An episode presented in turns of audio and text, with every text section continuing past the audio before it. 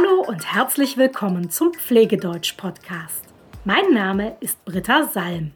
Ich helfe Pflegekräften aus der ganzen Welt, Deutsch zu lernen. Und zwar das Deutsch, das sie für ihre Arbeit brauchen.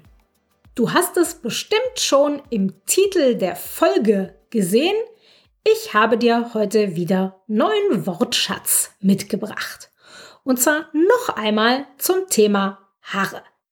In den Folgen 62 und 72 habe ich dir schon zehn Nomen und zehn Verben zum Thema Haare vorgestellt und heute habe ich dir noch einmal ein paar Wörter mitgebracht. Ganz gemischt, es sind also Adjektive, Verben und Nomen. Natürlich wie immer mit der englischen Übersetzung und einem Beispielsatz und auch wie immer, du kannst die Wörter natürlich auch nachlesen. Wo? Das erkläre ich dir am Ende. Lass uns loslegen. Fettig. Greasy. Meine Haare werden schnell fettig, deshalb muss ich sie jeden Tag waschen. Lockig. Curly. Es tut mir leid, dass es beim Kämmen so zieht. Das liegt daran, dass ihre Haare so lockig sind. Strohig, strawy. Können Sie beim Haarewaschen bitte auch eine Spülung benutzen? Meine Haare sind in letzter Zeit ganz trocken und strohig. Schuppen haben. To have dandruff. Sie haben Schuppen Ab morgen sollten wir ein Anti-Schuppen-Shampoo benutzen. Der Pony, the French oder Banks. Plural, die Ponys. Glauben Sie, mir würde ein Pony stehen? Achtung, hier ist es wichtig, dass du nicht der Pony verwechselst mit das Pony. Der Pony, wie gesagt, Fringe, Bangs, jedenfalls der Haarschnitt. Das Pony ist ein kleines Pferd, a little pony. Der Haarwirbel oder der Wirbel, the hair whirls. Plural, die Haarwirbel, die Wirbel. Ich kann keinen Pony tragen, weil ich da vorne einen Wirbel habe. Die Haare stehen ab. The hair sticks out. Vergangenheitsform. Die Haare standen ab. Nach dem Schlafen stehen meine Haare immer ab. Die Haare stehen in alle Richtungen.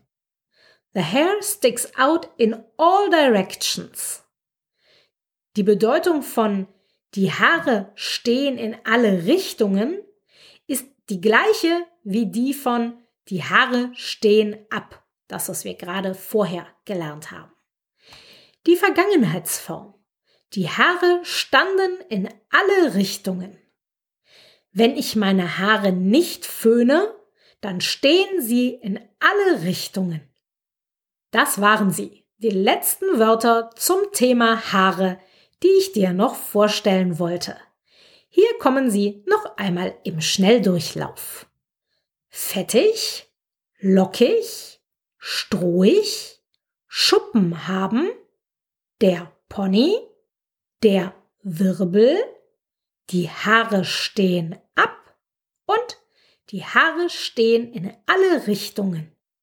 Wenn du jetzt die Wörter lesen möchtest, dann hole dir mein kostenloses PDF.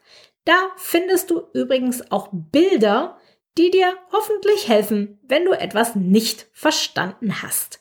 Du kannst das PDF gratis downloaden unter www.pflegedeutsch.com slash 78. Den Link findest du auch in den Show Notes. Und jetzt die Frage des Tages. Wendy hat mir geschrieben und hat mich nach Tipps gefragt, wie sie ihre Hör- und Sprechfähigkeiten verbessern kann. Übrigens schön ausgedrückt, Wendy. Sie will also wissen, wie sie besser Deutsch verstehen kann und wie sie besser Deutsch sprechen kann. Und das ist etwas, das ich ganz oft gefragt werde. Ich verstehe also, wie wichtig dieses Thema für Deutschlernende ist. Deshalb werde ich Wendys Frage heute nur ganz kurz beantworten, aber ich werde Anfang September zwei ganze Podcast-Folgen machen, in denen ich konkrete Tipps gebe, wie ihr lernen könnt, besser Deutsch zu sprechen und besser Deutsch zu verstehen. Für heute möchte ich dich dafür sensibilisieren, dass es keinen magischen Trick gibt, mit dem du das plötzlich besser kannst. Es gibt keine magische Übung, die du nur einmal machen musst und dann verstehst du perfekt Deutsch und sprichst perfekt Deutsch. Das gibt es nicht. Es gibt nur einen Weg, besser Deutsch zu verstehen und besser Deutsch zu sprechen. Und zwar, indem du viel Deutsch hörst und viel Deutsch sprichst. Du lernst das Verstehen, indem du Deutsch hörst. Und du lernst das Sprechen, indem du Deutsch sprichst.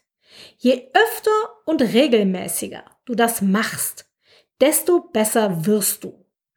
Deshalb ist es ganz wichtig, dass du so oft wie möglich Deutsch hörst, zum Beispiel mit Podcasts wie diesem hier oder mit deutschen Serien oder im Radio und dass du auch Deutsch sprichst und zwar nicht nur ein oder zwei Sätze, sondern für längere Zeit am Stück.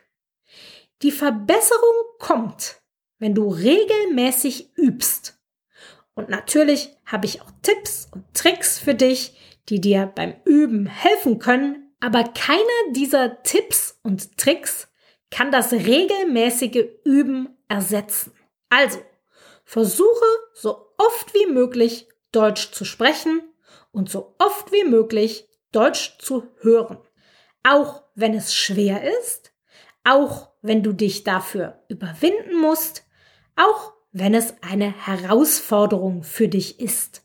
Je öfter du das machst, desto besser wirst du. Garantiert.